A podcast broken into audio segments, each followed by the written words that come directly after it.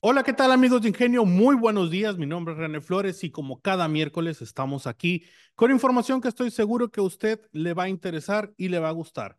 En esta ocasión, paren oreja todos los alumnos que están pues ya egresados, exalumnos y alumnos que están próximamente a egresar, porque vamos a platicar con el doctor Juan Martín Preciado Rodríguez. ¿Qué tal? Doctor. ¿Qué tal? Mucho gusto. Mucho gusto, pues ya nos conocíamos, pero es un debutante aquí en el, en el programa. Y la razón del por cual está el día de hoy con nosotros es porque pues hay una convocatoria abierta para la maestría en Ingeniería de Sistemas y Tecnología. Así es, así es, este René, mira, pues yo como, como nuevo coordinador de la maestría estamos eh, promoviendo, promoviendo, este, convocando a los estudiantes recientes y a los ya muy, muy antiguos, internos de aquí la universidad, egresados de la universidad y también externos, desde a que, a que le echen una miradita a la convocatoria, porque seguramente va a ser de su interés, eh, pues sí, seguir preparándose. Sí, sí eh, y antes de ir a la convocatoria como tal, eh, me gustaría para la gente, pues es coordinador relativamente nuevo. ¿Desde qué fecha está como desde coordinador? diciembre del año pasado desde, eh, asumí la, la, coordinación. Nuevecito de paquete anda todavía. Completamente, completamente. Desde, eh, pues estamos en, el, en la curva de aprendizaje, sí, en la curva de aprendizaje en esta nueva, nuevo reto profesional que se me presenta, ¿no? Sí, y para la gente precisamente que no lo conoce, a lo mejor todavía, pues es usted eh, maestro adscrito al Departamento de Ingeniería Industrial. Así eh, es. cuéntenos un poquito sobre usted. Mire, eh, yo egresé aquí de la carrera de Ingeniería Industrial la primera generación, allá por el 1989-90. Desde, me titulé el 90, pero desde el séptimo semestre más o menos yo estaba laborando ya en el Centro de Investigación, Alimentación y Desarrollo en el área de estadística y cómputo. Sí, ahí desde duré trabajando 33 años desde precisamente el 2022 me acabo de jubilar. Eh, sin embargo, a la universidad siempre eh, estuve escrito impartiendo una o dos materias desde, eh, y eso, pues aquí en el Departamento de Ingeniería Industrial y ya tendremos como unas cuatro generaciones o tres generaciones que hemos estado colaborando también con los compañeros de matemáticas en la maestría en ciencia de datos. Mi expertise, por así decirlo, pues siempre ha sido el análisis de datos. Tengo un doctorado en ingeniería en el área de computación para el cálculo eh, otorgado por la Universidad Autónoma de Baja California. Muy bien. Muy bien, y bueno, pues mucha experiencia.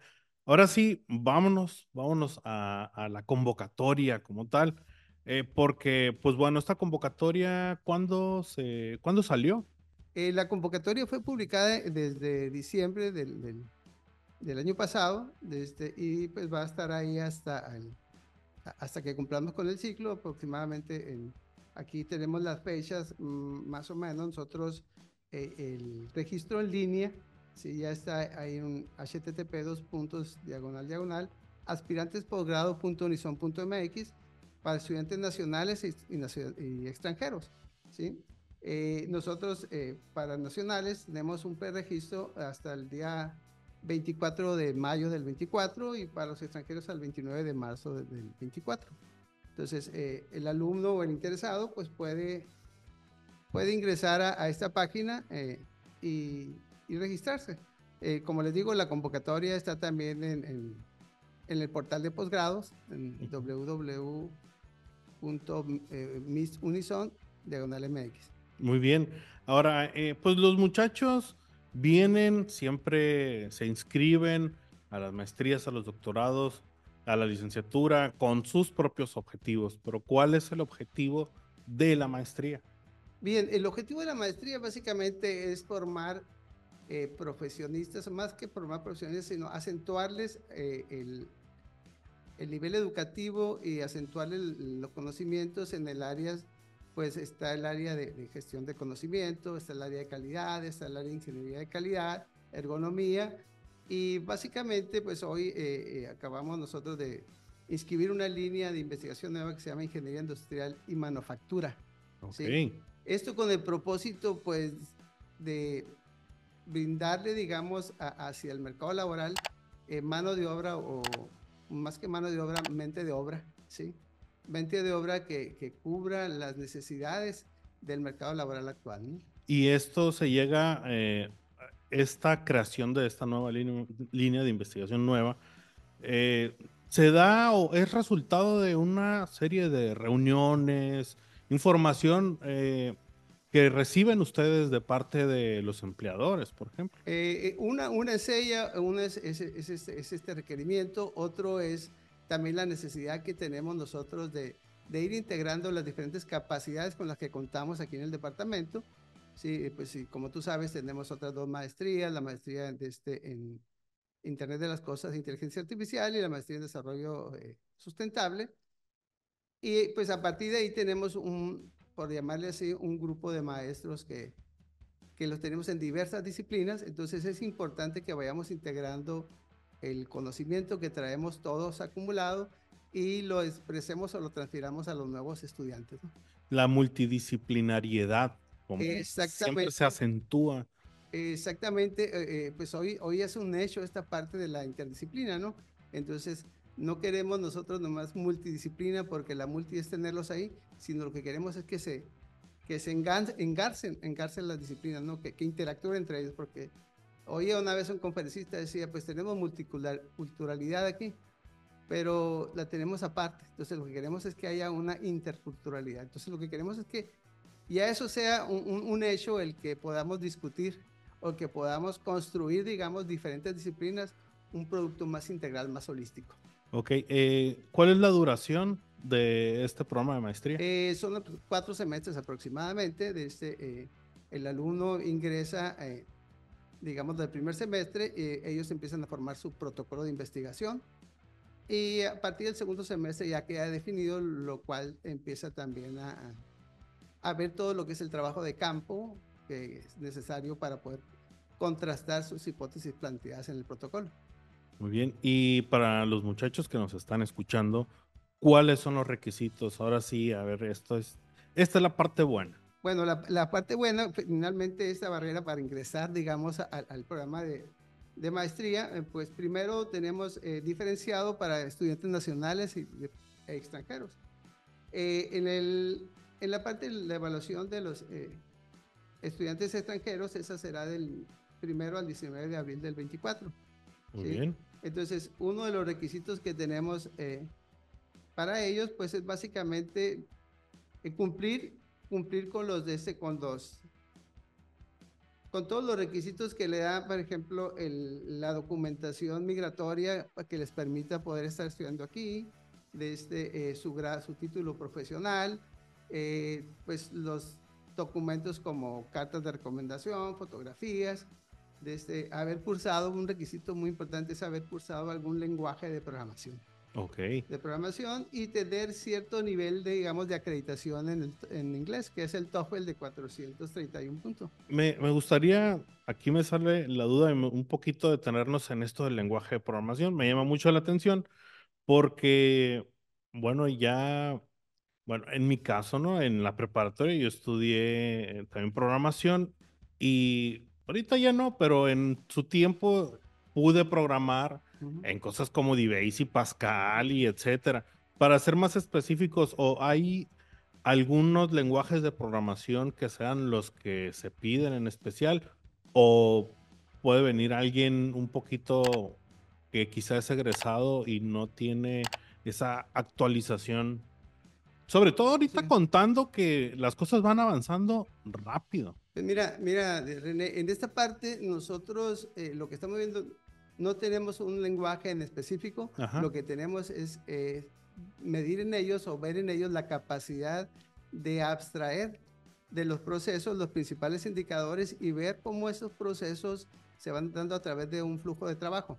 Sí, o sea, eh, yo, por ejemplo, a mis estudiantes en una materia que imparto que se llama simulación, lo que primero les pido a ellos es que eh, entiendan el proceso, porque si entendemos el proceso vamos a ser capaces de identificar aquellas variables que van definiendo el sistema y a su vez desde eh, poder expresar eh, la dinámica del proceso. Y esto me suena así a eh, de este ah, de flujo. Diagrama de flujo. Diagramas de flujo. Sí. Diagrama de flujo es importantísimo el diagrama de flujo porque finalmente todo es un proceso, es como la entrevista que me está haciendo ahorita. Tiene todo un flujo, es un proceso que donde tú me estás preguntando yo estoy contestando, pero tiene que haber una razón de ser de este, de este mismo producto que estamos fabricando en este momento. Ok, ok, muy bien. Entonces, bueno, esos son los requisitos para, estamos... requisitos para, para ingreso, ¿no? Ajá. Sí, requisitos de ingreso. Aquí va a ser importante también ver algunas fechas en específico, ¿sí? ¿Por qué? Porque nosotros eh, tenemos, como les digo, abierta la convocatoria desde ahorita hasta el 24 de mayo para los nacionales y 29 para los extranjeros. Eh, sin embargo, va a haber una serie de entrevistas, ¿sí? Donde para los nacionales será del 27 al 7 de, de, mayo, de junio del 24, y para los extranjeros, pues se adelanta un poquito del 8 al 19 de abril. Ahora, ¿por qué, eh, el porqué de estas entrevistas? Muchos, ah, muchos jóvenes eh, que van a egresar quizá no comprenden eh, muchas veces los procedimientos y se preguntarán, oye, pues yo ya egresé y yo quiero entrar, ¿por qué necesitan entrevistarme todavía? ¿Por, qué? Porque eh, hay, hay, que, hay que evaluar, digamos, al, al, nuevo, al nuevo estudiante porque pasamos a otro estadio. ¿sí? Así como cuando pasamos del kinder a la primaria, la primaria a la secundaria, sucesivamente, pues ahorita nosotros este, requerimos una especie de filtro que nos asegure que el estudiante realmente quiere, digamos, comprometerse y acumular más conocimiento, profundizar en el conocimiento que trae ahorita y el compromiso, obviamente. Alguien me decía una vez, cuando tú entres a, una, a un posgrado, velo como si fuera el mejor del mundo, pero más que verlo como, como el mejor del mundo es, entrele con pasión con pasión, porque cuando tú haces las cosas con pasión, las haces con gusto y las haces mejor. Sí. Entonces, bueno, eh, decía ahorita fechas, nos mencionó alguna, si nos puede repetir. Sí, mira, eh, una fecha importante eh, para los, los, interesados, digamos, es la, la, aplicación del examen Exani. ¿sí? Aquí en el, en el apoyo a posgrados, pues ellos nos dicen que se va, ya está abierta y la fecha de registro límite va a ser hasta el 12 de abril del 24. Entonces, el 5 de mayo es cuando se va a aplicar, ¿no? ¿Sí? El examen. El examen, por ahí más o menos el 5 de mayo. Eso es lo último que tienen publicado ellos. Desde, y hay que estar atentos, hay que estar atentos al, portal de la universidad y sobre todo al, al portal de, de, apoyo a posgrados para que vean las fechas de aplicación del examen. Ahora, eh, en otras ocasiones podemos nosotros acudir a otra institución para presentar el examen porque seguramente este, eh, habrá fechas distintas. Entonces, eh, habrá que ver, habrá que ver este, cómo homologamos, digamos, ese examen, ¿no? Seguramente el examen es un estándar para todos los, los sistemas de educación superior. Muy bien, entonces vamos a platicar también, vamos a avanzar porque pues ya nos dijo una de las líneas de investigación, pero hay otras dos. Sistemas industriales y tecnología y sistema de gestión del conocimiento. Eh, sistemas industriales de tecnología. ¿A qué se refiere o cómo van a trabajar sobre ello?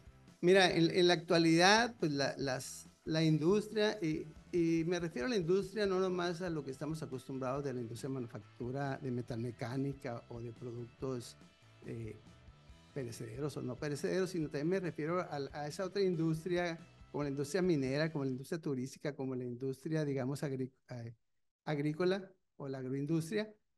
Eh, cada vez eh, hemos estado viendo mucho más avances ¿sí? en, esta parte tecnológica. Por ejemplo, nadie nos puede negar que el impacto que ha tenido, digamos, la, la electrónica de estado sólido pequeño, pues nos hace que tengamos dispositivos por donde quiera para sensorizar. El famoso eh, disco duro, bueno, aplicado, ¿no? A los discos duros, disco duro de estado sólido. Disco duro de estado sólido. Entonces, esa miniaturización ha hecho que tengamos muchas tecnologías disponibles para poder medir muchas cosas que antes nos, nos era imposible medir. Entonces, la industria está incorporando todo eso. Ustedes pueden acudir, digamos, a, a una industria, bueno, de alta gama, digamos, como la Ford, pero hay otras industrias que también incorporan todo este tipo de tecnología. Entonces, el nuevo, digamos, eh, profesionista del futuro que, que pues ahora eh, cada profesionista por lo menos tiene maestría. Antes decíamos con profesionales suficiente, ahora no, todos queremos tener postdoctorados para poder ser más, estar más vigentes en la aplicación de conocimiento. Entonces, eh, hay que entender todas las tecnologías. Entonces, unas son tecnologías electrónicas y otras son tecnologías también muchas veces que son más abstractas, que son el desarrollo de algoritmos, el desarrollo de, este, de, de otro tipo de habilidades. Ok, ok, y pues bueno, eh, cuando se habla de sistema, oh, perdón, de, de, las líneas de investigación, vamos a traducirlo un poquito para, para, para la gente que nos escucha. Yo entro a la maestría, eh, empiezo a desarrollar mi trabajo y van a tener, son como unos ejes en los cuales voy a elegir uno sobre cuál trabajar. Eso nos referimos con líneas de investigación. Obviamente, eh, durante estos dos años vamos a desarrollar una investigación Así literal.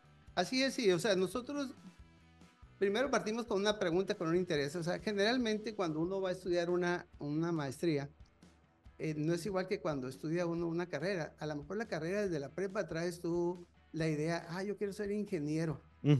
Y luego dices, pero industrial, civil, o qué. Bueno, ya más o menos especificas ahí, a lo mejor a través de alguna de, de una orientación vocacional o a través de la, del seguimiento de tu papá. Pues sabe que tu papá es ingeniero civil. Yo también quiero ser ingeniero. O yo no quiero ser ingeniero civil. O sea, te sirve para validar o para no validar que quieres ser eso, ¿no? Eh, pero ya cuando estamos en una maestría, generalmente nosotros eh, elegimos una maestría porque vemos una necesidad tanto interna, que ah, me hizo falta profundizar en esto, como también externa. Yo estoy viendo que en el mercado esto también es lo que está requiriendo. ¿sí? Entonces, es importante entonces que nosotros eh, partamos de esa idea. ¿Y para qué son las líneas de investigación? Pues precisamente son como, eh, vamos a llamarle, ejes de profundización.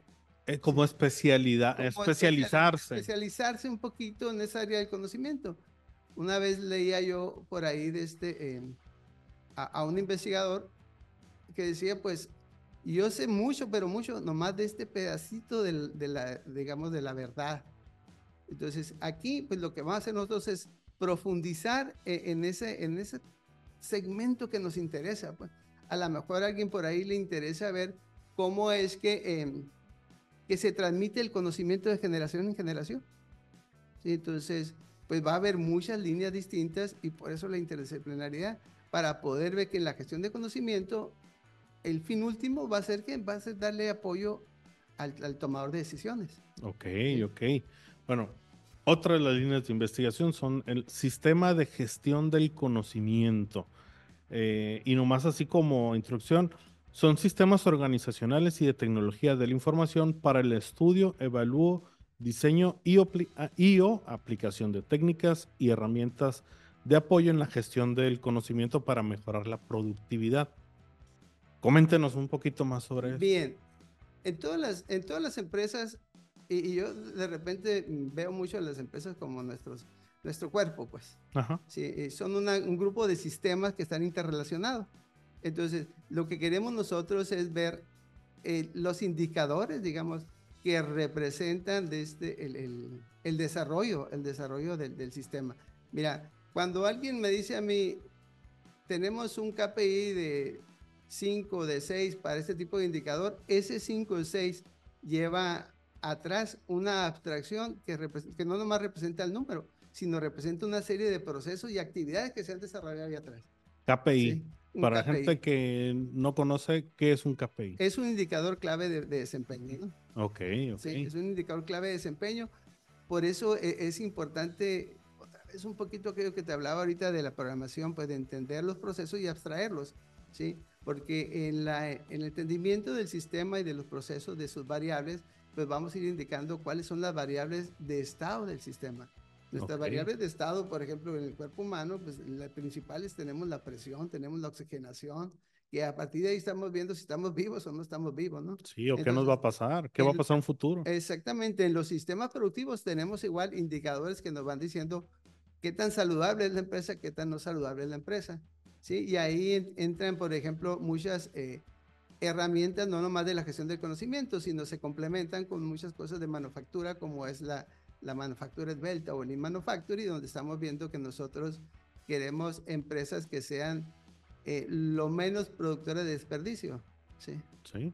Que eso, pues bueno, desde hace muchos años, es un, el, el, no producir desperdicio es algo que, bueno, siempre se ha buscado a través de, ahora vamos a hablar de la historia en cuanto ah, a las empresas desde que se empezaron a crear. es un aspecto clave porque pues cuesta dinero, cuesta esfuerzo, cuesta todo. Ahora, eh, pues en la maestría aquí vamos a aprender cómo todavía eficientarlo de una manera de lo máximo. Así es, así es. O sea, eh, eh, ahora esto es un proceso de mejora continua, ¿no? No vamos a llegar a tener un desperdicio como tal. Es como cuando vamos con el médico y nos dice, oye, ya no consuma grasa. Sí, o sea, si no consumimos grasa, pues algo nos va a pasar, pero no nomás es el cuerpo, también es la mente, también es la emoción de las personas. Entonces, de repente requiere un incentivo y se come por ahí un taquito de cabeza, digamos. Qué buena, y qué buena analogía, me, eh, me quedé con ella ahorita que, que dijo, bueno, eh, las empresas son como nuestro cuerpo y hay que saber cómo vamos trabajando con todo lo que tienen. Así es, sí, así es. Ahora, eh, dentro, bueno, esas son las líneas de investigación. Vamos también a platicar un poquito sobre las materias que me llamaron la atención. Por ejemplo, estoy viendo aquí yo, eh, bueno, dentro de las materias, ya platicamos, o más bien ingeniería de calidad, no hemos platicado sobre ello. Para la gente que no conoce qué es la ingeniería de calidad, de seguro está muy conectado con lo que acabamos de hablar. Pues mira, este, eh, ¿Qué hacemos? bueno, ¿qué hacen las empresas? ¿Qué hacemos nosotros? Pues todos nos vendemos, todos hacemos un producto. Todos somos un producto que estamos vendiendo. Sí. Sí. Vendemos desde nuestro conocimiento, vendemos, es más, vendemos hasta nuestras sonrisas, digamos, ¿no? Entonces, eh, pues hay que hacerlas de calidad. Sí. Hay que hacerlas, por ejemplo, eh, en, en, en, la industria de bienes, de, bienes de, este, de consumo intermedios y finales. Es, lo que requerimos nosotros es que se vaya embonando y vaya cumpliendo los requerimientos del cliente. ¿sí? La calidad, la calidad es eso, la calidad es un requerimiento que tiene un cliente en específico o un grupo de clientes o como le llamamos nosotros, un mercado, sí, el mercado específico. El mercado, ¿qué es el mercado? El mercado es donde acuden compradores y vendedores a intercambiar bienes altamente sustituibles. Entonces, en un momento dado, nosotros definimos, a ver, ¿qué agua tiene mayor calidad? ¿sí? O si yo voy a tomar un refresco, a lo mejor lo puedo cambiar por un agua saborizante, ¿sí? Entonces lo reemplazo ahí. Ahora, la calidad, ¿a qué va? La calidad va a que ese producto sea lo más estándar posible. Bien. Sí, lo más estándar posible. Entonces, lo que necesitamos ver nosotros es ver qué fuentes de variabilidad están generando que la variabilidad ese no se, no se salga de ciertos parámetros que esa calidad no se salga de ciertos parámetros. Es como cuando tenemos el caso del agua. El caso del agua este está permitido ciertas partes por millón de impurezas. Entonces, pero lo que no queremos es que esas partes por millón se descontrolen.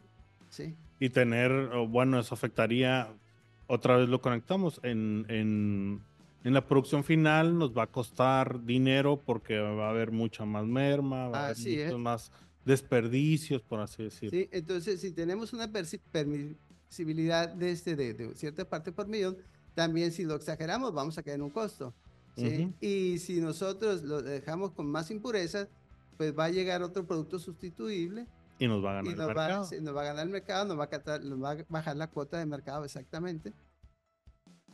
Eh, ahora, otro de los, eh, de los puntos que me llamaron la atención es la ergonomía.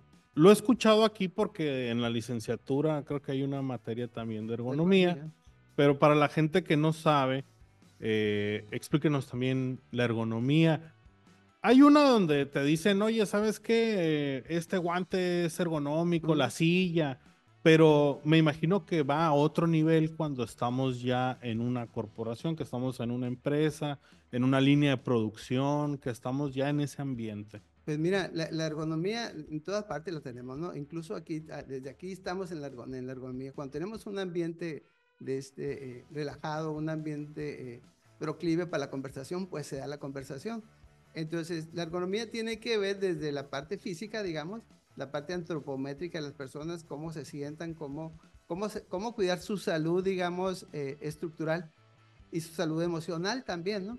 Entonces, le, aquí en, en, la ergonomía nosotros pues vamos viendo desde las mediciones antropométricas de cada uno de los eh, empleados, en este caso, o de las personas, para adaptarle la tecnología a ellos, adaptarle la tecnología como podría ser un, de este, eh, una herramienta mecánica o neumática, el asiento como es, o si requerimos un exoesqueleto para poder desde, levantar eh, cosas más pesadas. Entonces, la ergonomía, todo eso tiene que ver y obviamente con qué propósito, con el propósito de que nosotros tengamos una salud laborable mucho más, de este, más buena. Que va a impactar también dentro de la empresa porque pues, la gente o los empleados no se van a lesionar, va a tener un, un, una vida productiva más larga. Un continuo, y hay un continuo, pues porque eh, si nosotros empezamos a ver que hay mucho, mucha incidencia, digamos, de accidentes en una empresa, pues seguramente es porque no está bien diseñado algún mecanismo, alguna herramienta de este, o algunas condiciones se han alterado que son, van en contra de, lo, de la naturaleza misma del ser humano. ¿no? Sí, sí, sí. Eh, avanzamos y vamos a, a, llegar y vamos a... Ahora aquí, sistemas de información. Los sistemas de información, no hay eh, ya muchos conceptos, hay... Se, es una palabra que de la cual se habla mucho, pero bueno, defínanos un poquito en la maestría de qué se va a tratar esto de los sistemas de información. Bien, eh, eh, esta parte está muy ligada, pues como dicen, ¿no? la gestión del conocimiento, a la gestión de la información. Lo que queremos nosotros es generar información al final eh, que nos permita ir almacenando, ir almacenando el, el quehacer, digamos, de la empresa. Entonces, si nosotros vamos documentando todo el que hace la empresa, pues vamos guardando ahí una especie de biblioteca de, del conocimiento que se genera en la empresa, porque el día con día la empresa va generando conocimiento. Entonces, en, en esa parte de los sistemas de información, pues tenemos desde sistemas, digamos, eh, transaccionales, que son aquellos que están midiendo los sensores o que están, como por ejemplo, una cajera en en un, este, eh, en un supermercado hasta sistemas que van un poquito más, más complejos. Desde esa base, eh, digamos, transaccional, pasamos nosotros a, sistemas que integran la información este, y el dato lo convierte en información precisamente. Entonces, información que nos permite a nosotros eh, explicar cómo son los procesos y a su vez eso sube a otro, a otro nivel, digamos, a un sistema ejecutivo donde ya nosotros estamos orientados más que todo hacia lo que es el el, soporte a la toma de decisiones. En la actualidad este, hemos oído hablar mucho de un dashboard y esas cosas, ¿no? Sí. Entonces, un dashboard que es básicamente un dashboard va a ser un sistema de información que nos va a brindar cuál es el estado de los principales índices de desempeño claves que habíamos platicado ahorita, ¿no? Entonces, si nosotros estamos monitoreando ahí, dice, pues estamos viendo, es como cuando vemos en el smartwatch, estamos viendo nuestro estado de salud cuando hacemos ejercicios, si nos estamos pasando, no estamos pasando. Entonces, con un dashboard una, una empresa o cualquier persona, cualquier profesionista que produzca un servicio puede ver qué tan productivo es en, en cada uno de los recursos que utiliza para hacer ese producto. Muy bien, pues doctor, eh, se nos acabó el tiempo en este episodio de Ingenio. Por último, nomás repítanos dónde pueden ver la página, donde pueden revisar la convocatoria y todos los requisitos. Bueno, eh, la página está en el posgrado del, de, de mis, déjame ponerle aquí rápidamente, este es,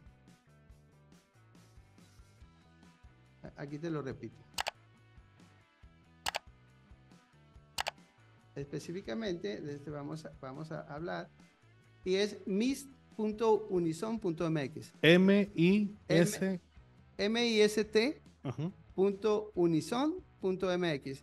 Eh, ustedes ahí van a entrar al portal de la maestría en, en Ingeniería de Sistemas y Tecnología del Departamento de Ingeniería Industrial. Y al final de, la, de, la, portada, pues bueno, no al final, después del banner que está ahí, está en la sección de convocatorias, ahí pueden ver la convocatoria 2024, ¿sí? Y van a poder ver también algunas de las noticias que hay de personas que, que han egresado de aquí, este, para que vean los temas que, que ellos han desarrollado. Muy bien. Doctor, pues un placer que nos haya acompañado. El es mío. Y pues es así como llegamos al final de esta edición de Ingenio. No olviden darle like si nos están escuchando vía Facebook, a través de Spotify. También hagan la buena, eh, la buena acción del día. Suscríbanse al canal de YouTube. Mi nombre es René Flores y nos vemos el siguiente miércoles con más información. Hasta la próxima.